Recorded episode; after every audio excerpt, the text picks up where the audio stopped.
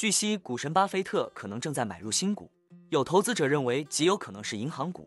根据上周披露的一份新的十三 F 文件，巴菲特旗下的波克夏连续两个季度要求监管机构对其第四季度的一笔或多笔股票买入交易保密。分析认为，该消息表明，这位奥马哈先知已经花了两个季度的时间建立新股头寸。由于波克夏股票投资组合规模庞大，共计持有价值超过三千六百亿美元的股票，因此建立新的股票头寸肯定高达数十亿美元规模，往往需要几个月的时间才能完成。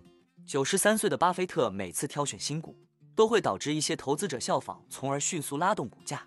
因此，暂时保密对波克夏来说是有利的。他可以在完成建仓之前避免波动性加大。尽管如此，对于波克夏来说，要求如此严格的保密仍是罕见的。其上一次对新股保密，还是在二零二零年买入雪佛龙的时候。当资产规模超过一亿美元的资产管理公司披露正在进行的投资策略会阻碍竞争，并可能导致市场波动加剧时，美国证券交易委员会通常会给予这种保密待遇。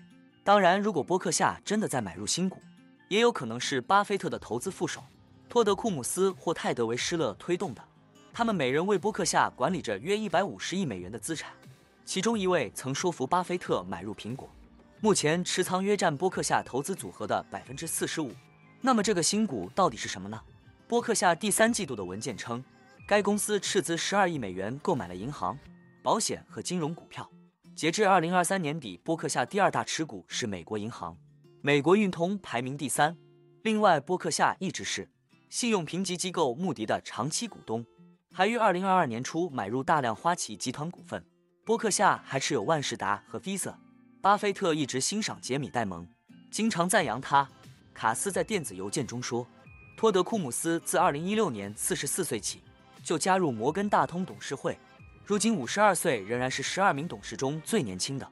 摩根大通被普遍认为是管理最好。盈利能力最强的银行，摩根大通的股价去年上涨了近百分之二十七，远远超过美国银行不到百分之二的回报率。但是这次反弹也可能导致摩根大通现在对于以价值为导向的巴菲特来说不够便宜。什么时候才能知道巴菲特最新买入的是什么？如果对新股的持有超过市值的百分之五，波克夏将需要向 SEC 报告其持股情况。巴菲特可能会被要求在五月初的波克夏。